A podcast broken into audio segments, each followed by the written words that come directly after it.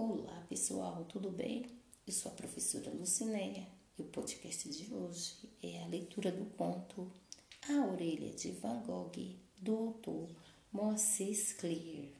Venho, através desta leitura, mostrar a importância do hábito de ler, seja em história em quadrinhos, uma fábula, um conto, um romance, uma crônica, uma notícia ou até mesmo um chat.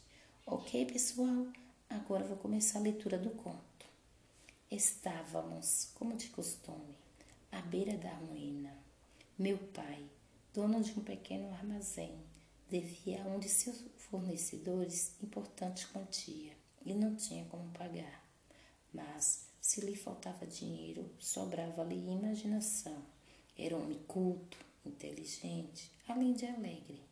Não concluíra os estudos. O destino o confinara no modesto estabelecimento de secos e molhados, onde ele, entre paios e linguiças, resistia bravamente aos embates da existência.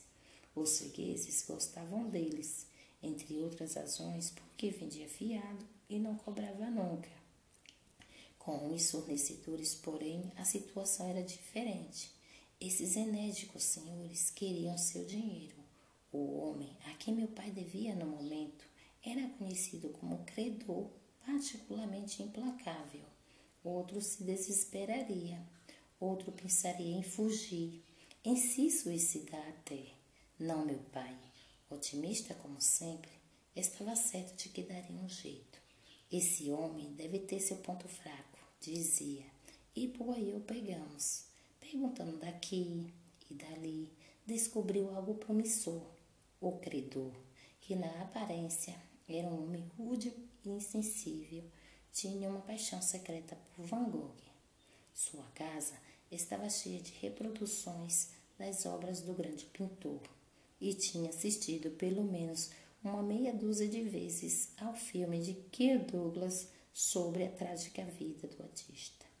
Meu pai retirou na biblioteca um livro sobre Van Gogh e passou o fim de semana mergulhado na leitura. Ao cair da tarde de domingo, a porta de seu quarto se abriu e ele saiu triunfante. Achei! Levou-me para um canto. Eu, aos doze anos, era seu confidente cúmplice e sussurrou, os olhos brilhando. A orelha de Van Gogh. A orelha nos salvará. O que é que vocês estão cochichando aí? Perguntou minha mãe, que tinha escassa tolerância para com o que chamava de maluquices do marido. Nada, nada, respondeu meu pai. E para mim, baixinho, depois te explico. Depois me explicou. O caso era que Van Gogh, no excesso de loucura, cortara a orelha e enviara sua amada. A partir disso, meu pai tinha elaborado um plano. Procurarei o credor lhe diria que recebera como herança de seu bisavô a orelha mumificada do pintor. Ofereceria tal relíquia em troca do perdão da dívida e de crédito adicional. Que dizes? Minha mãe tinha razão. Ele vivia em outro mundo, um mundo de ilusões. Contudo, o fato de uma ideia ser absurda não me parecia o maior problema. Afinal, a nossa situação era tão difícil que qualquer coisa deveria ser tentada. A questão, contudo, era outra. E a orelha? A orelha olhou-me espantado, como se aquilo não lhe tivesse ocorrido. Sim, eu disse. A orelha do Van Gogh. Onde é que se arranja essa coisa? Ah, ele disse. Quanto a isso, não há problema. A gente consegue um no necrotério. O servente é meu amigo, faz tudo por mim.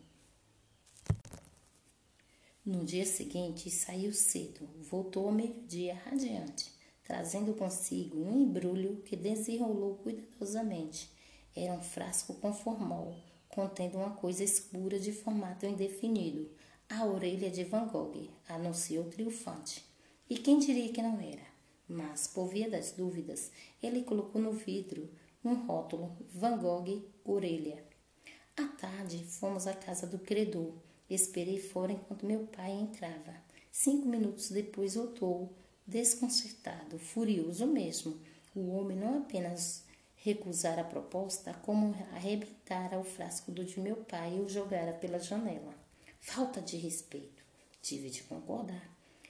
Embora tal desfecho me parecesse até certo ponto inevitável, fomos caminhando pela rua tranquila, meu pai resmungando sempre. Falta de respeito, falta de respeito. De repente parou, olhou-me fixo. Era à direita ou à esquerda? O que? Perguntei sem entender. A orelha que Van Gogh cortou era à direita ou à esquerda? Não sei, eu disse, já irritada com aquela história. Foi você quem leu o livro, você quem deve saber. Mas eu não sei, disse ele desconsolado, confesso que não sei. Ficamos um instante em silêncio. Uma dúvida me assaltou naquele momento. Uma dúvida que não ousara formular, porque sabia que a resposta poderia ser o fim da minha infância. Mas, e a do vidro? Perguntei. Era a direita ou a esquerda? Mirou-me apavorado. Sabe que não sei? Murmurou numa voz rouca, fraca. Não sei. E prosseguimos rumo à nossa casa.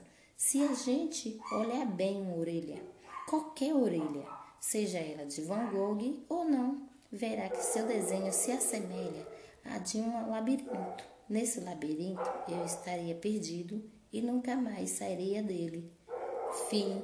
Tchau, pessoal.